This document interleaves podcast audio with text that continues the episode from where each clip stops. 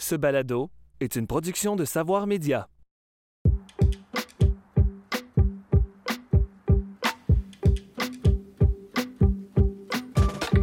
Intelligence artificielle, mégabase de données, surveillance de masse, hyperconnectivité, l'horizon technologique qui est devant nous suscite autant de rêves dorés que de cauchemars.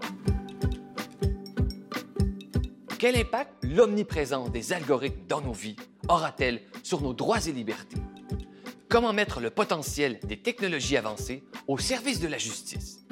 Réussira-t-on à humaniser les robots? Pour faire la part des choses entre les craintes et les espoirs, Horizon Politique a réuni deux chercheurs qui étudient de près les enjeux éthiques au temps du numérique. Martin Gibert, chercheur au Centre de recherche en éthique de l'Université de Montréal, et Hugo Cyr, juriste et professeur de droit à l'UQAM et membre du Centre de recherche interuniversitaire sur la diversité et la démocratie.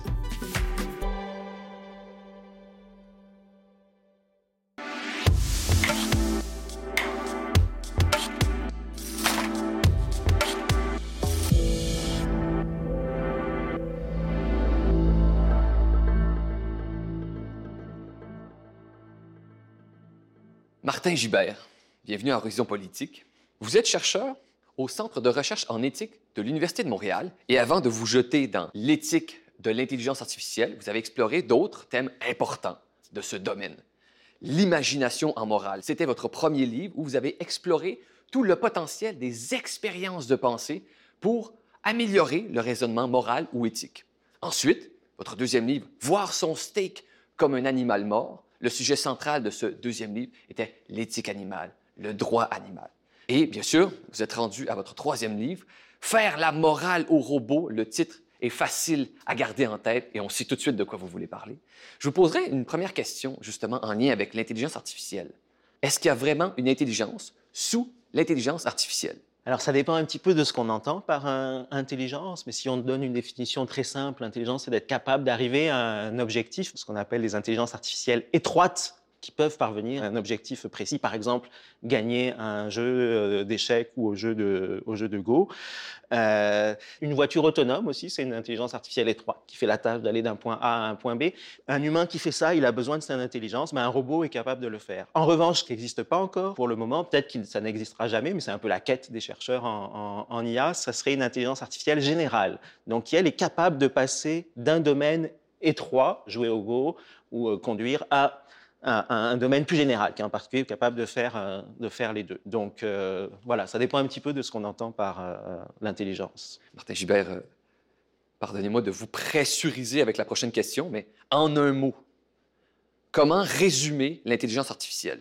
Alors, si on devait avoir peut-être juste un, mot, peut-être que simulation serait le, bon mot, parce que dans, le fond, ce qu'il s'agit de faire, c'est de simuler une tâche qui est faite par un esprit humain ou, animal. Alors, une voiture autonome, elle simule la euh, conduite, elle automatise la, la conduite. Et euh, ce qui est intéressant, c'est que depuis quelques années, on arrive aussi à simuler des tâches purement euh, intellectuelles comme la, traduction. Voilà, un traducteur automatique, il simule une euh, traduction par un traducteur humain. Il y a bien des gens qui préfèrent parler d'algorithmes avancés plutôt que d'intelligence artificielle. Mais peu importe le choix de vocabulaire, les algorithmes ou l'intelligence artificielle vont avoir un effet sur la vie des êtres humains. Et c'est là que l'éthique entre en jeu. Et donc, je vous pose la question, là il y a des gens qui séparent les deux mots de l'éthique, la morale et l'éthique. Pour certaines personnes, c'est deux choses différentes. Est-ce que vous êtes de cet avis? Non, je pense que c'est plus simple d'en faire des synonymes avec l'éthique qui vient du grec et la morale qui vient du, euh, latin. Mais dans les deux cas, l'idée euh, de base, c'est de répondre à la question euh, qu'est-ce que je dois faire ou qu'est-ce qu'on devrait faire en invoquant des raisons morales. Donc là, après, il y a différents, différents stades, différents niveaux d'éthique. Quand on parle d'éthique de l'intelligence artificielle, on fait de l'éthique appliquée. Euh, donc c'est le niveau le plus euh, concret, de même qu'on fait de l'éthique appliquée quand on fait de la biotique, on, se demande euh, est-ce que l'euthanasie, par exemple, c'est correct? Donc là, avec l'éthique de l'intelligence artificielle, on est dans l'éthique appliquée. Qu'est-ce qu'on applique quand on fait de l'éthique appliquée? On applique des principes d'un niveau plus élevé, plus abstrait, qui est l'éthique normative. Donc l'éthique normative, c'est les théories morales. Essentiellement, il y a trois grandes théories morales. le conséquentialisme qui, qui va s'intéresser à est-ce qu'une action est correcte ou non en fonction des conséquences qu'elle a. Euh, le déontologisme, qui va répondre à la même question, mais en s'appuyant, en s'intéressant davantage aux principes ou aux règles. Est-ce que mon, action respecte des règles comme je sais pas, les dix commandements, tu ne tueras point euh, et enfin, la troisième théorie, c'est l'éthique de la vertu, qui, elle, a encore une autre stratégie pour répondre à la question que dois-je faire, qui s'intéresse à qu'est-ce qu'une bonne personne, qu'est-ce qu'une personne vertueuse ferait dans ces conditions-là. Donc ça, c'est les trois théories morales de l'éthique normative. Il y a même un troisième étage encore plus abstrait, qui est ce qu'on appelle la métaéthique, où là, on se pose des questions non morales sur la morale. Donc là, vous venez de nous énumérer toutes les branches de l'éthique, et ça nous oblige, au fond, à poser une question. C'est que, quelle forme d'éthique faut-il introduire dans l'intelligence artificielle? Exactement, ça c'est un peu le sujet de, base qui était dans, mon, dans le livre euh, Faire la morale au robot, euh, sachant qu'on a ces nouveaux euh, objets qui sont capables de prendre des décisions. Si je prends une voiture autonome, elle est capable de prendre la décision, est-ce que je tourne à gauche ou est-ce que je tourne à, à droite? Elle est aussi capable dans des, dans des situations de type euh, dilemme euh, de décider si il faudrait écraser euh, un enfant ou un vieillard, par exemple. C'est un, exemple que j'utilise beaucoup dans, dans, le livre. Ces histoires de dilemmes, des dilemmes de tramway, est-ce qu'on doit écraser une personne ou deux personnes, les, les, philosophes moraux ont l'habitude de jouer avec ça depuis plusieurs années maintenant, mais jusqu'à présent, ça restait un, des expériences de pensée, et c'est important les expériences de pensée en éthique parce que ça nous permet de tester nos intuitions. Mais ce qui se passe avec les voitures autonomes, c'est que là, on a besoin d'une réponse. On ne peut pas se contenter d'une réponse floue parce que l'ingénieur qui construit une, une voiture autonome, il a besoin de programmer d'avance pour savoir si la voiture devrait être programmée pour écraser l'enfant ou le, ou le vieillard. Et donc pour les philosophes, c'est un peu comme si on était au pied du mur où vraiment il faut qu'on donne une réponse. Est-ce qu'on écrase l'enfant ou le vieillard? Martin Gibert, avant qu'on rejoigne Hugo Cyr, qui nous attend d'ailleurs depuis quelques minutes et qui vous écoute attentivement, je pose une question parce que l'éthique traverse vos recherches. Mmh. Vous avez été très clair, l'intelligence artificielle, c'est un ensemble de procédures, c'est beaucoup des algorithmes jusqu'à maintenant. Et les robots sont appelés à prendre des décisions qui concernent la vie des êtres humains et ça peut avoir des conséquences dramatiques. Alors, on devine votre réponse, mais qui est responsable quand une machine prend une décision qui concerne des êtres humains? Ben, en tout cas, ce qui est sûr, c'est que ça ne peut pas être la machine, parce que la machine, euh, en tout cas jusqu'à présent, elle n'est pas, euh, pas consciente, elle n'est pas ce qu'on appelle un, agent moral au sens fort, euh, responsable. Donc, si ce n'est pas la machine, ça peut être que des, êtres, des êtres humains. Alors, c'est collectif, en fait, probablement, parce que c'est à la fois les gens qui l'ont programmé, peut-être les gens qui l'ont euh, vendu. Euh, euh, bon, mais ça, c'est un peu une question de, droit. Donc, ça peut être notre collègue Hugo Cyr qui pourrait nous aider. Martin Gilbert, c'est très intéressant.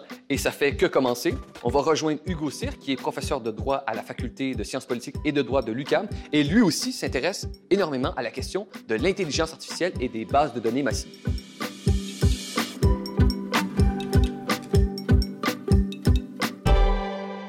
Cyr, bienvenue à Horizon Politique. Vous connaissez Martin Gibert, qui est éthicien et chercheur au Centre de recherche en éthique de l'Université de Montréal. Vous écrivez pas mal sur le même thème depuis les dernières années, l'intelligence artificielle. Je vous présente Hugo Cyr, vous êtes professeur de droit à l'UQAM, juriste, constitutionnaliste et membre du CRIDAC. Vous faites partie du regroupement Humania qui vise à étudier le développement de l'intelligence artificielle dans une perspective humaniste. Hugo Cyr, ma première question renvoie à un texte que vous avez publié dans Options politiques, où vous appeliez à un développement égalitaire de l'intelligence artificielle. C'est vraiment quelque chose qui vous inquiète? L'intelligence artificielle pourrait favoriser les inégalités? Ah, c'est clair qu'il y a plusieurs risques pour creuser les inégalités. Il y a premièrement des inégalités entre personnes, entre individus. Si on a des données qui reflètent une discrimination existante dans la société, ben, forcément, il y a un risque que la résultante va reproduire ces discriminations-là. Donc, on a plein d'exemples, euh, comment certains algorithmes peuvent défavoriser, par exemple, des personnes de certains groupes ethniques euh, ou certaines personnes en fonction de leurs revenus, et ainsi de suite. Puis, entre euh, les États, bien évidemment, euh, on l'a dit, euh, celui qui va contrôler l'intelligence artificielle a des bonnes chances de contrôler le reste. Et, par conséquent, euh, certains États ont investi beaucoup dans l'intelligence artificielle, ont une capacité de revenus qui vient avec, Et ça, ça peut se faire au détriment d'autres États. Mais il y a une, une question auquel on réfléchit beaucoup moins, c'est que tous ces algorithmes d'apprentissage apprennent à partir de données. Alors, par exemple, si vous voulez apprendre à partir de données en anglais, ben, vous pouvez sortir de l'Internet des millions et des millions et des millions de pages, notamment par exemple Wikipédia. Mais si vous voulez euh, regarder par exemple en langue cri ou euh, des langues qui sont ce qu'on appelle sous-dotées, donc il y a moins de présence sur Internet, eh bien là, c'est beaucoup plus difficile d'entraîner les machines sur ces connaissances et ces conceptions culturelles-là. Donc il y a un risque encore une fois, que euh, le déséquilibre fasse en sorte que certaines cultures soient encore plus dominantes qu'elles le sont présentement. Vous savez tous les deux que toutes les nouvelles technologies engendrent autant de rêves dorés que de cauchemars. On imagine parfois qu'une technologie va engendrer un monde totalitaire ou va plutôt émanciper la population.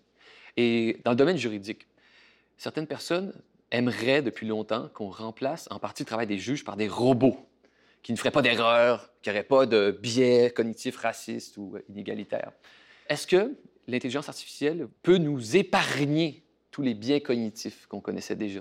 Bien, ce que vous nous rappelez, c'est ce qu'on appelle l'économie de la promesse. On vous promet des choses, puis on va investir, puis on va trouver euh, des solutions miracles. En matière de droit, euh, ce qu'on dit souvent, c'est que la qualité première d'un juge, c'est qu'il a du jugement.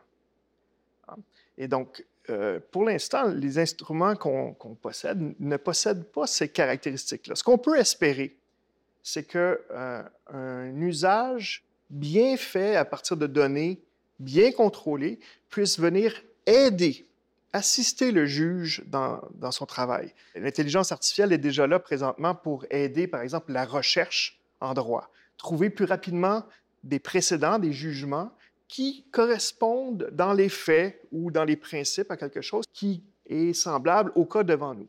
Mais de remplacer entièrement, euh, à mon avis, ce n'est pas euh, souhaitable, euh, notamment parce que chaque fois qu'on se présente devant un tribunal, ce n'est pas une masse qu'on juge, c'est un individu, c'est une personne particulière qui veut recevoir un jugement qui lui est propre. Et donc, en ce sens-là, c'est important que ce soit un agent moral qui prend cette décision-là. Maintenant, il faut voir quels sont les types de questions. Sur les questions administratives, si par exemple vous allez acheter un permis de pêche, celui qui va vous le vendre, il n'y a pas de discrétion. Vous payez le montant, on vous le distribue. Si on est capable de trouver des moyens pour distribuer ça plus efficacement et rapidement, euh, il n'y a pas de problème. Mais dès lors qu'il y a une part de jugement, sur euh, euh, un ensemble de considérations de politique publique, l'être humain est nécessaire euh, pour prendre cette décision. Je suis, assez d'accord surtout sur cette distinction. Quand il s'agit en gros juste de voir si un cas particulier tombe sous une règle, une machine peut sans doute y arriver, mais dès qu'il y a plusieurs règles qui rentrent en conflit, en tout cas, à l'heure actuelle, peut-être que ça, ça, ça, pourrait être le cas un jour. À l'heure actuelle, c'est pas, pas possible. Après, moi, j'ai pas de fétichisme particulier pour les juges humains. en principe, un, juge robot pourrait peut-être arriver à donner des, des bons jugements. Puis c'est vrai qu'il y a cette idée que le jugement humain, même le jugement des meilleurs juges, peut être euh, biaisé, affecté par des choses extrêmement euh, étranges. Là, on, donne souvent cet exemple que je pense quand les juges ont faim, donc un peu en, fin de matinée, ils sont comme plus sévères, alors quand ils ont bien mangé euh, en, début d'après-midi, ils sont plus, ils sont moins sévères. Alors une, intelligence artificielle, comme elle mange pas, elle n'aurait pas ce type de problème un point là-dessus. Legalia, c'est ça, entre autres, notre projet. C'est d'identifier euh, des pistes de solutions à partir des données antérieures pour aider le juge dans sa prise de décision, mais en identifiant les risques de biais. Donc, qu'on puisse voir où vont les décisions dans ce contexte-là, mais il y a les risques de biais suivants. Et si on enlève les biais, voici la résultante qu'on pourrait retrouver. Donc, effectivement, les outils peuvent nous aider à identifier et retirer certains billets pour nous donner voici l'alternative s'il n'y avait pas les billets. Euh, donc, en ce sens-là, ça peut être très utile, mais encore une fois, tout dépend de la qualité et le traitement de la donnée. Ouais, puis les, les juges peuvent manger une barre tendre vers 10 heures le matin, puis ça, c'est parfait.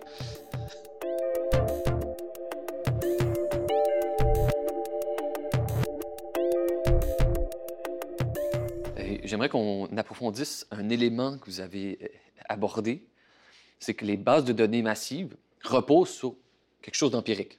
Il s'est passé quelque chose dans l'humanité, les bases de données ont accumulé une connaissance, et, vous écoutez parler, Gaussir, c'est comme si les biais cognitifs que les êtres humains ont peuvent être reconduits dans les algorithmes qui fonctionnent sous intelligence artificielle, et donc on réitère racisme, discrimination.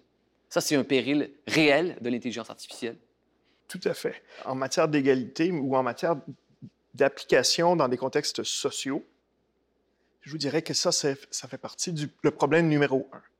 Euh, par exemple, il y a toutes sortes d'instruments de police prédictive qui sont sur le marché.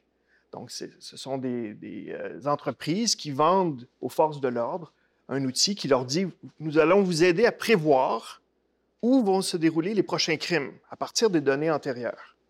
Eh bien, euh, si évidemment les données antérieures reposent sur là où ils avaient enquêté puis ils avaient trouvé des crimes, il y a un effet de boucle de rétroaction parce que là, ils vont envoyer les policiers à cet endroit-là. Curieusement, ils vont voir plus de crimes qu'à l'endroit où ils ne sont pas allés. Et donc, on reconduit ce, ce préjugé-là. Et l'autre élément, c'est que les données, comme vous l'aviez mentionné, c'est à partir d'événements qu'on a observés et qu'on a choisi de prendre comme données. Mais il y a tout un, spectre de données qui ne sont pas là et, qui faussent les calculs, par, euh, par exemple, en matière de protection de l'enfance. Eh bien, si vous avez, par exemple, des données sur euh, l'usage de, de, thérapie contre la dépendance à certaines drogues qui sont financées par l'État, si vous avez l'identité de toutes les personnes qui ont suivi ça, vous les avez mis dans votre base de données, mais vous n'avez pas toutes les, thérapies qui ont été suivies de façon privée euh, par des personnes qui l'ont payé de leur propre poche. Bien là, vous allez avoir une analyse de risque qui fait en sorte que les personnes qui utilisent les services publics, qui ont peut-être moins de ressources financières, vont être vues comme étant plus dangereuses ou plus à risque pour leur enfant que les personnes privées. Donc, on reproduit encore cette fois-ci là, les, les, Oui, je dirais qu'il y a un, vrai risque d'automatisation des, euh, des, inégalités, parce qu'on est dans des sociétés euh, inégalitaires. Euh, par exemple, dans les recherches d'emploi, là, quand on, quand on, fait des tests, on envoie exactement le même CV, mais on met un, un nom consonance québécoise ou un nom consonance arabe, mettons, et puis les, les, les employeurs ont tendance à privilégier le, CV euh, euh, avec un, nom euh, québécois. Donc ça, c'est un, biais raciste implicite. Là, c'est pas que l'employeur est nécessairement, il s'en rend pas compte, mais un peu malgré lui, il va privilégier certains CV par rapport à d'autres. Alors c'est sûr que si on, entraîne une intelligence artificielle à partir des données de ce que font les vrais recruteurs euh, humains, bah, l'intelligence artificielle, elle est, elle est complètement neutre sur le, point, du point de vue euh, moral. Donc elle va, elle va juste refaire, elle va simuler euh, ce que faisaient les, recruteurs humains. Et là, on se retrouverait, si, on suit ce, ce processus de façon non critique, on va se retrouver avec une intelligence artificielle qui aura automatisé le racisme euh, présent dans la, recherche d'emploi. Et ça, c'est ça c'est ennuyeux parce que euh, quand une, décision vient d'une machine, on a tendance à lui prêter euh, une forme d'objectivité, de neutralité, qui en l'occurrence, elle n'aurait pas du tout parce qu'elle se serait inspirée de, données elle-même biaisées. Donc il y a vraiment un effort à faire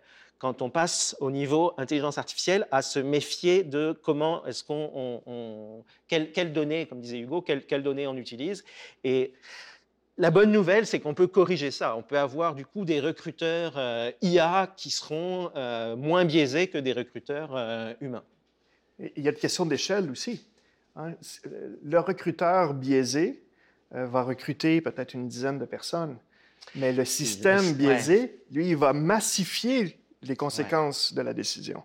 Et donc, euh, ça, ça amplifie. Euh, quelque chose qu'on n'a qu'on pas dit qui est important, c'est que l'intelligence artificielle, c'est une, une, technologie qui repose sur l'information. Ça traite de l'information, en, gros. Et ça, l'information, c'est quelque chose qui est extrêmement scalable, comme on dit en anglais, qui peut se. Une, fois que le système marche sur euh, trois personnes, en fait, ça coûte rien de le faire marcher avec l'humanité entière. Mais du coup, ça démultiplie aussi les risques.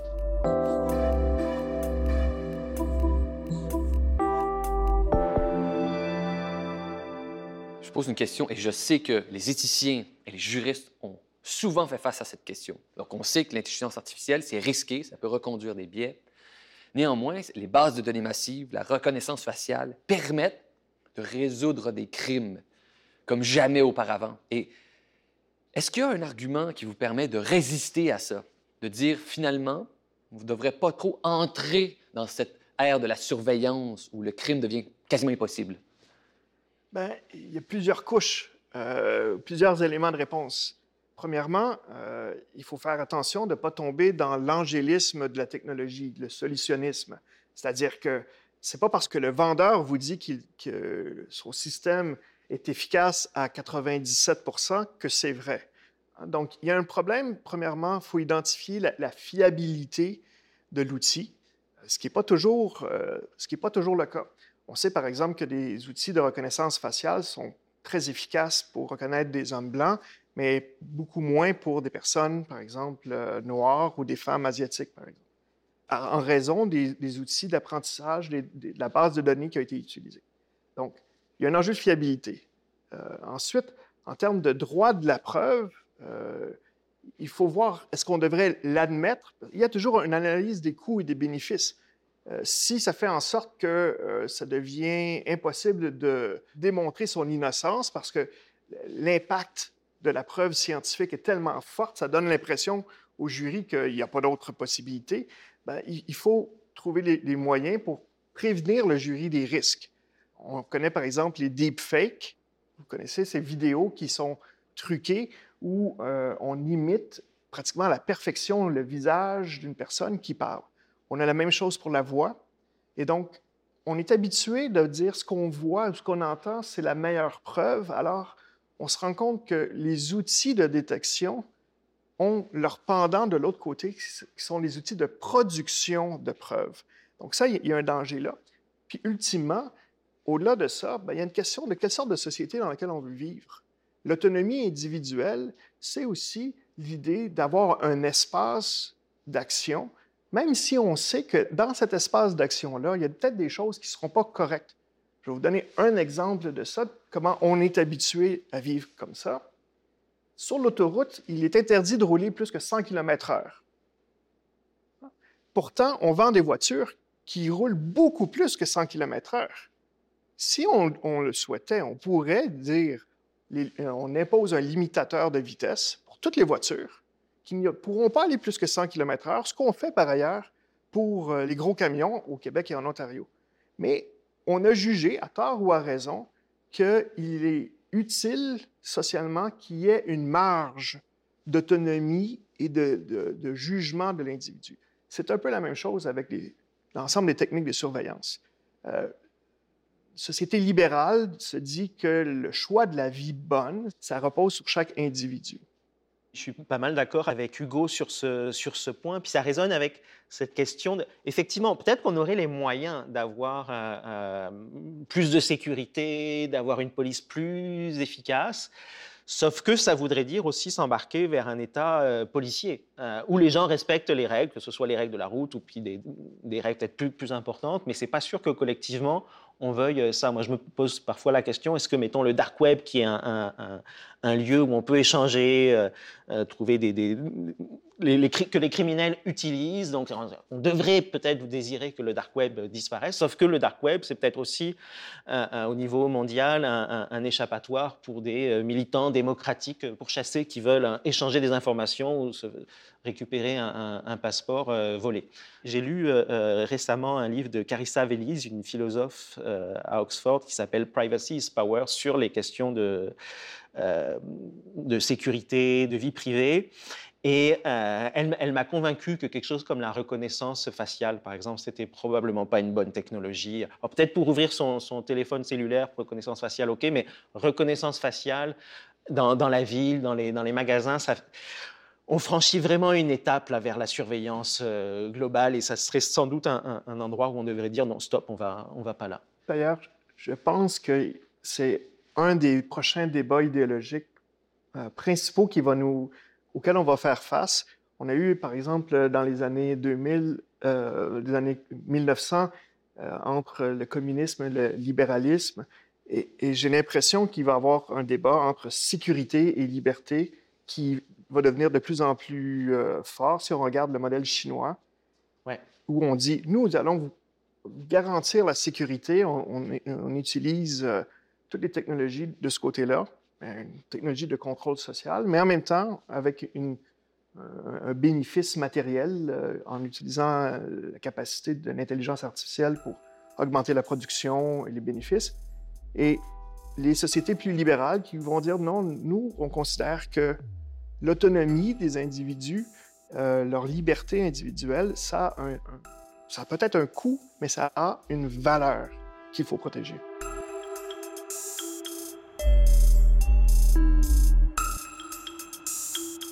Pose une question. Euh, c'est encore un, thème qui vous rejoint tous les deux.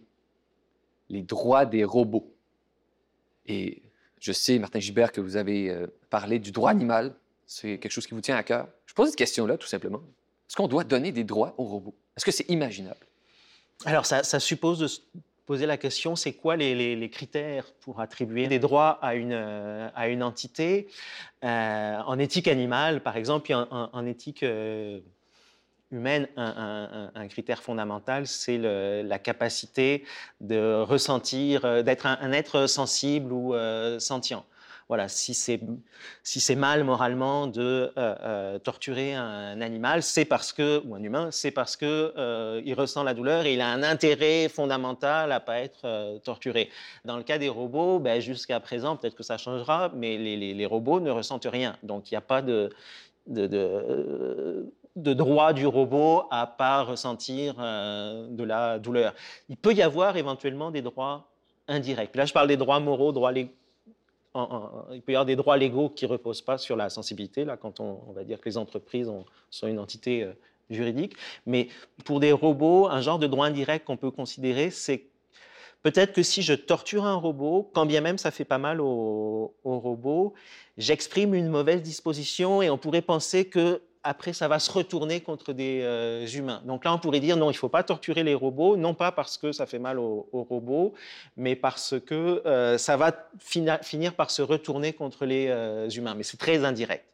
la question simple, c'est les robots étant pas sensibles, ils n'ont pas d'intérêt à pas souffrir. Et en fait, en droit, la question est souvent soulevée récemment. Est-ce qu'on devrait accorder la personnalité juridique un robot ou un système d'intelligence artificielle. Euh, et la question, comme vous l'avez souligné, à la base, c'est reconnaître un statut à une entité. Il faut se poser la question, mais pourquoi? À quelle fin?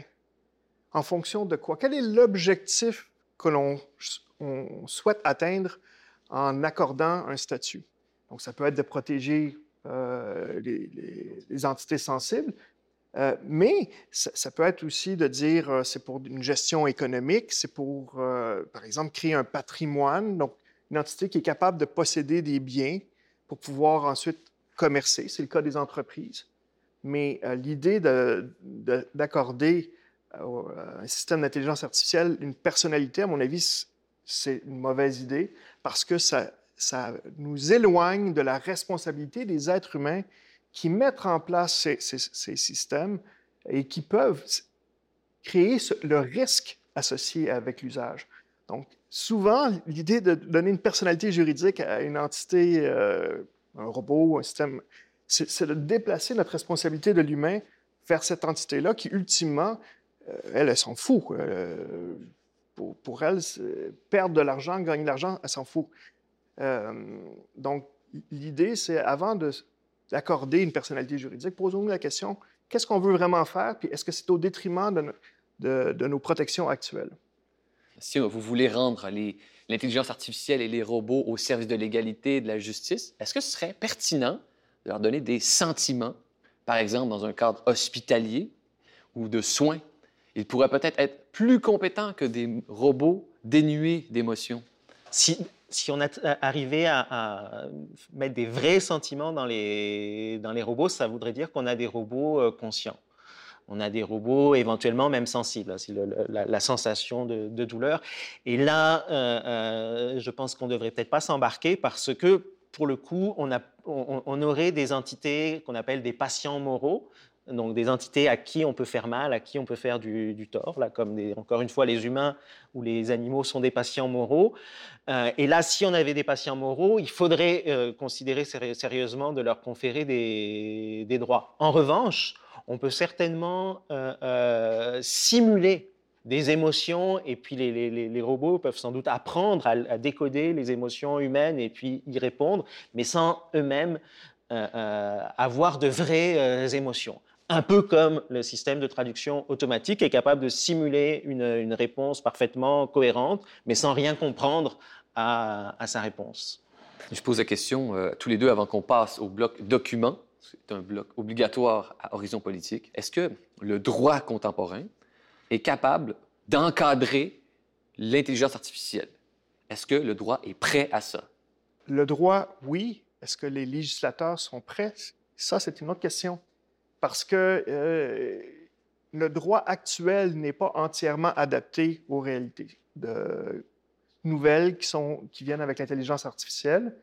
Euh, il, y a des, il y a des limitations ou il y a des freins, si on veut, à l'adaptation de ce droit-là, qui sont notamment, ben, il faut qu'il y ait une connaissance des enjeux pour que le législateur puisse agir. Donc, s'il ne connaît pas les enjeux ou les risques, il ne peut pas nécessairement agir. Deuxièmement, euh, on parlait de l'économie de la promesse. Euh, il y a toute une industrie qui se développe autour de l'intelligence artificielle. Et comme dans toute industrie, il y a toujours une crainte que si on vient réglementer, on va peut-être limiter le développement de l'industrie localement dans une compétition mondiale. Et donc, euh, il y a un intérêt pour réglementer en disant on veut que ce soit un développement responsable, mais en même temps, il y a des tensions pour dire oui, mais pas trop réglementé à ce moment-ci. Euh, mais le droit, si on accepte euh, de le faire, il est capable de, réglementer adéquatement l'intelligence artificielle. Une, suggestion de réglementation qui n'existe pas et que je trouve intéressante, ça serait par exemple d'interdire la publicité euh, ciblée, la publicité individuelle. Euh, qui, qui, a pris beaucoup, beaucoup euh, d'expansion, puis qui, a, plein d'aspects euh, négatifs. On pourrait tout à fait revenir, bah, décider collectivement qu'on on arrête ça, puis on revient à un état antérieur où la publicité s'adressait à des, à des groupes et pas à des individus définis.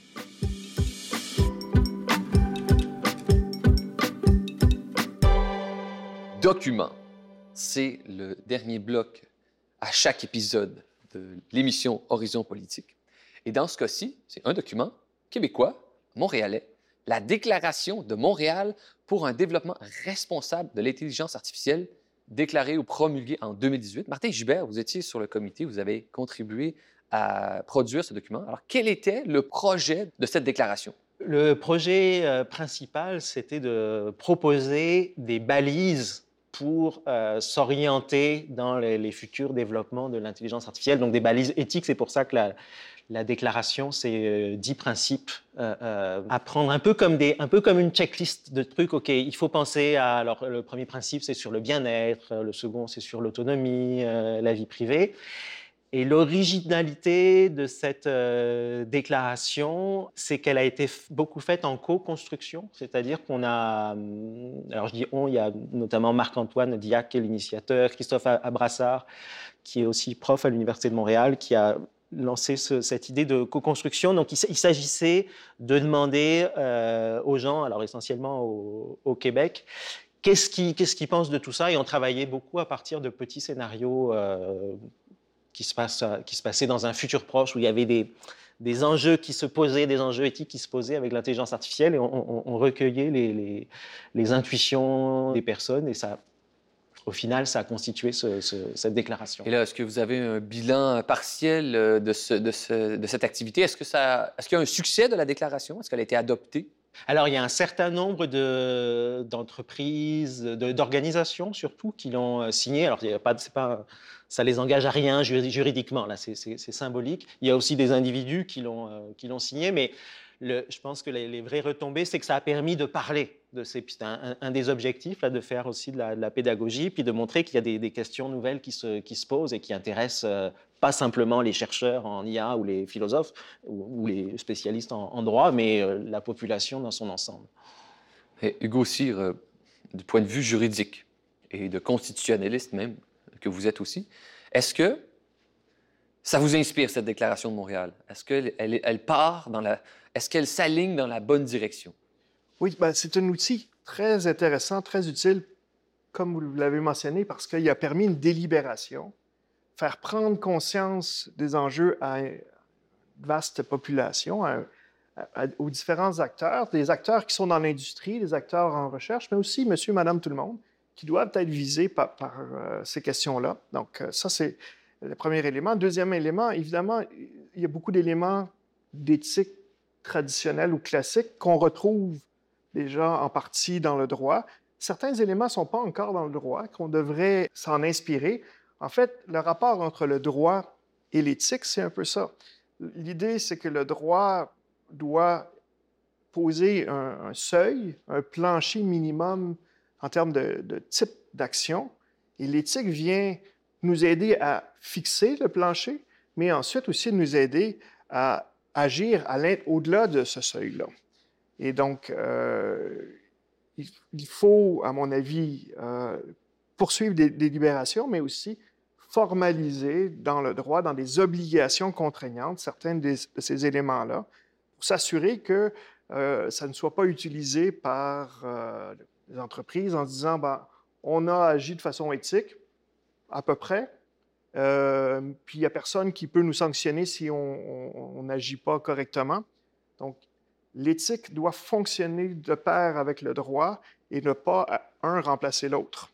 Et donc, euh, c'est une déclaration qui est effectivement, donc je le répète, très utile, qui devrait inspirer nos législateurs pour réfléchir à ces questions-là, pour améliorer la protection qui est offerte aux citoyens et aux citoyennes. Je cite euh, quelques-unes des valeurs. C'est- le point, entre autres, de la déclaration, c'est d'introduire des valeurs dans le développement de l'intelligence artificielle. Les valeurs défendues par la Déclaration de Montréal, le bien-être, le respect de l'autonomie, la protection de l'intimité et de la vie privée, la solidarité, la participation démocratique, l'équité, l'inclusion de la diversité, la prudence, la responsabilité et le développement soutenable ou le développement durable. En lisant tout ça, à supposer que les robots soient capables de respecter ces éléments, on pourrait dire que les robots se comporteraient mieux que bien des êtres humains et que bien des gouvernements. Est-ce qu'on aurait créé une forme supérieure, moralement, d'humanité? Ben, D'humanité, non, parce que ça resterait un. si c'est si c'est des valeurs qui sont implantées dans une intelligence artificielle, ça reste une, euh, non-humain. Par contre, effectivement, on peut tout à fait imaginer un robot, alors vraiment perfectionné, là, mais qui aurait des, comportements euh, moraux globalement meilleurs que la, la population. La Déclaration de Montréal, c'est des, grands principes qui sont euh, très euh, abstraits et généraux et qui permettent pas forcément de répondre à des questions non plus précises. Là, quand on se demande est-ce que la voiture autonome doit écraser l'enfant ou le vieillard, ben, on ne trouvera pas de réponse avec la, la déclaration de Montréal. Elle dit ben, c'est important le bien-être, mais elle ne nous dit pas si le bien-être de l'enfant a plus d'importance que le bien-être du, euh, du vieillard. Mais si on constitue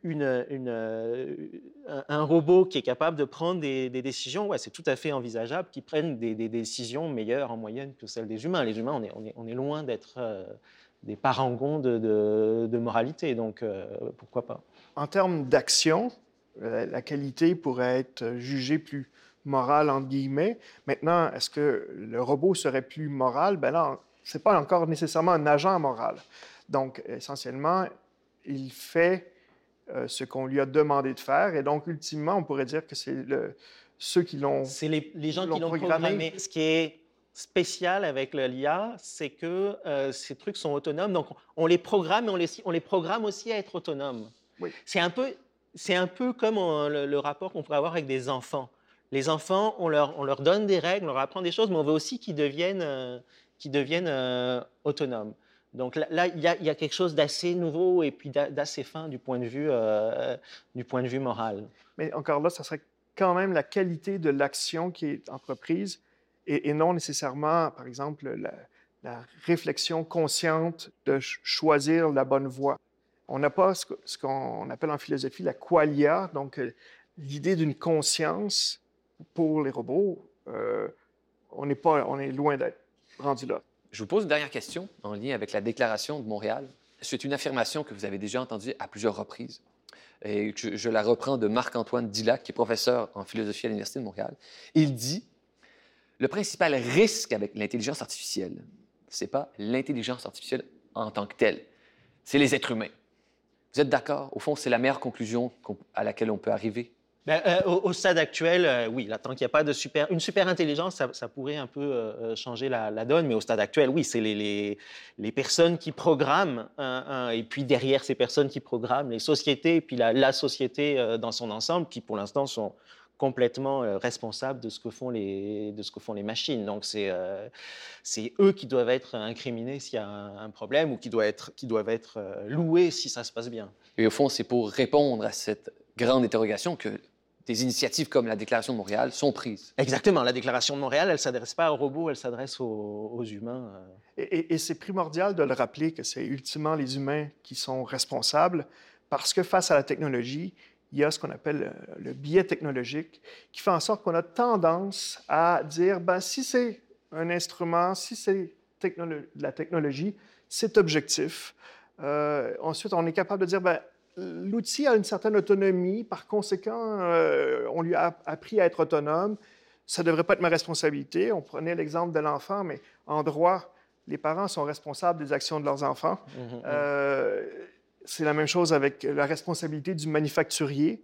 Euh, Le manufacturier qui met sur le marché un produit qui a une carence en termes de sécurité va être responsable de- des risques s'il se réalise euh, de, de cet outil-là. Donc, essentiellement, rappelons-nous que l'intelligence artificielle, c'est un outil pour l'être humain et par conséquent, celui qui manipule, celui qui met en place l'outil, c'est lui qui est responsable de sa création puis de son utilisation. Ça, ça correspond tout à fait au neuvième principe de la Déclaration sur la, sur la responsabilité. C'est intéressant comme conclusion. Vous nous dites qu'au fond, il faut placer l'intelligence humaine au cœur de l'intelligence artificielle. Martin Gibert, Hugo Cyr, merci pour cet échange. Les gens pourront continuer de vous suivre. À l'UCAM, Hugo Cyr, vous êtes professeur à la faculté de droit et de sciences politiques. Martin Gibert, vous êtes chercheur au Centre de recherche en éthique de l'Université de Montréal. Vos livres parlent toujours d'éthique. L'imagination en morale, voir son steak comme un animal mort et votre tout dernier livre, Faire la morale aux robots. Alors, merci à tous les deux. Merci. Merci. C'était Horizon Politique, une production de Savoir Média conçue et animée par Guillaume Lamy avec Hugo Cyr et Martin Gibert. Merci à toute l'équipe. À la réalisation, Marianne McGrath. À la direction de production, Michel Sabourin. À la coordination de production, Camille Renaud. À la coordination de post-production, Stéphanie Basquin. À l'assistanat à la réalisation, Sausen Amida. À l'assistanat à la production, Laurie Lebeau et Émilie Dumont. À l'assistanat à la post-production, Roxana Baloyou. Au montage hors ligne, Claude-Sophie Barcelo-Lacourcière. Au montage en ligne, Robert Piché. À la prise de son, Serge Bouvier. Au mixage sonore, Michel Marié. À la production déléguée, Mélissa Hébert. À la direction générale et à la production exécutive, Nadine Dufour. Avec la participation de Jérémy Desbiens. La musique de ce balado provient de BAM Music Library et cet épisode a été rendu possible grâce au soutien financier du Centre de recherche interdisciplinaire sur la diversité et la démocratie.